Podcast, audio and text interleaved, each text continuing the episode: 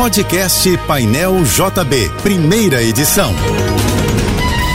Fique agora com as principais notícias desta manhã. Oferecimento Assim Saúde. Hospitais, clínicas, exames e mais de mil consultórios. Ligue 2102 5555. Univassouras, formando o profissional do futuro. Acesse univassouras.edu.br. Americanas Empresas.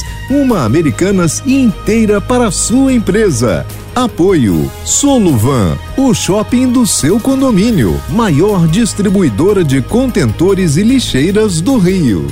O governo do Rio deposita hoje a segunda parcela do 13º salário dos servidores estaduais. Vão receber o benefício mais de 429 mil funcionários ativos, inativos e pensionistas o valor líquido da folha é de 881 milhões 121 mil reais. Terça-feira de tempo nublado no Rio, sujeito a chuva e trovoadas isoladas. O Instituto Nacional de Meteorologia prevê que a temperatura não deve passar dos 25 graus.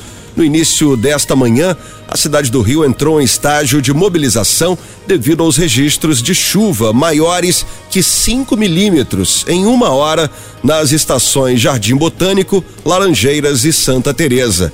A Marinha do Brasil informa que ondas de até 3 metros de altura podem atingir a orla da cidade até amanhã à tarde. A comissão da Câmara dos Estados Unidos, que investiga a invasão à sede do Congresso por apoiadores de Donald Trump no dia 6 de janeiro do ano passado, recomendou que o Departamento de Justiça acuse formalmente o ex-presidente por insurreição, obstrução de procedimentos oficiais, conspiração para promover fraude e declarações falsas.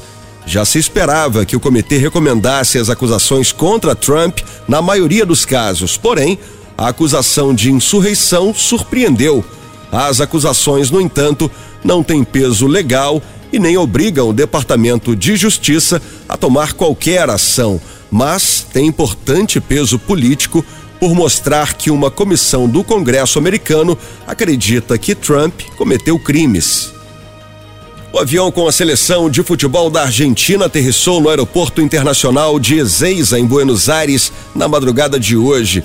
O capitão Lionel Messi foi o primeiro a desembarcar e a mostrar o troféu da Copa do Mundo à multidão que esperava pelos campeões. O avião recebeu jatos d'água como homenagem dos funcionários do aeroporto. Três ônibus levaram os jogadores para o centro de treinamento da Associação de Futebol Argentino, que também fica em Ezeiza, de onde irão sair para um desfile até o obelisco, monumento histórico na Praça da República de Buenos Aires. O governo da Argentina decretou feriado nacional nesta terça-feira para as comemorações. O governo federal publicou no Diário Oficial da União de hoje a exoneração de Silvinei Vasques da função de diretor-geral da Polícia Rodoviária Federal. Silvinei se tornou réu por improbidade administrativa no dia 25 de novembro, após ser acusado de uso indevido do cargo durante as eleições presidenciais. O diretor-geral da PRF fez postagens em redes sociais com mensagens de cunho eleitoral e chegou a pedir explicitamente voto para o então candidato à reeleição Jair Bolsonaro. A conduta de Silvinei Vasques também é alvo de investigação diante dos bloqueios ilegais de rodovias promovidos por apoiadores de Bolsonaro depois que ele perdeu a eleição o Ministério Público Federal aponta que há indício de omissão da Polícia Rodoviária Federal nas ações por motivos políticos. Depois de seis anos na cadeia, o ex-governador do Rio, Sérgio Cabral, deixou a unidade prisional da Polícia Militar em Niterói na noite passada para cumprir prisão domiciliar. O alvará de soltura foi emitido pela Justiça Federal no Paraná Cabral está em um apartamento da família na rua Francisco Otaviano, próximo ao Forte de Copacabana. O ex-governador terá que usar tornozeleira eletrônica custeada por ele próprio. Sérgio Cabral não poderá receber visitas que não sejam de parentes até terceiro grau e também está proibido de fazer festas e promover eventos sociais no apartamento. O último preso da Lava Jato e réu em 35 ações, Cabral era aguardado pelo filho Marco Antônio Cabral e advogados na saída do presídio. O filho do ex-governador publicou uma foto com o pai no Facebook com uma mensagem dizendo que foram seis anos e um mês aguardando esse dia. O uso de máscaras deixou de ser obrigatório nas dependências da UFRJ. O fim da obrigatoriedade é justificado pela melhora nos indicadores epidemiológicos da Covid na cidade do Rio. A decisão deixa claro que é recomendado que os grupos mais vulneráveis, como idosos e pessoas com comorbidades, sigam usando a máscara em ambientes fechados.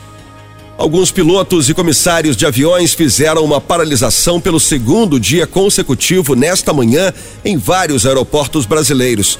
Os aeronautas pedem reajuste acima da inflação e melhores condições de trabalho. Pelo menos três voos foram cancelados no aeroporto Santos Dumont, no Rio. O aeroporto de Congonhas, na zona sul da capital paulista, e o Internacional de São Paulo, em Guarulhos, voltaram a registrar atrasos em decolagens em função da greve dos aeronautas. Segundo o sindicato da categoria, os voos que transportam órgãos, vacinas e enfermos não estão sofrendo impactos. A paralisação dos pilotos e comissários começou ontem e deve se repetir nos próximos dias, sempre das 6 às 8 da manhã. Você ouviu o podcast Painel JB, primeira edição.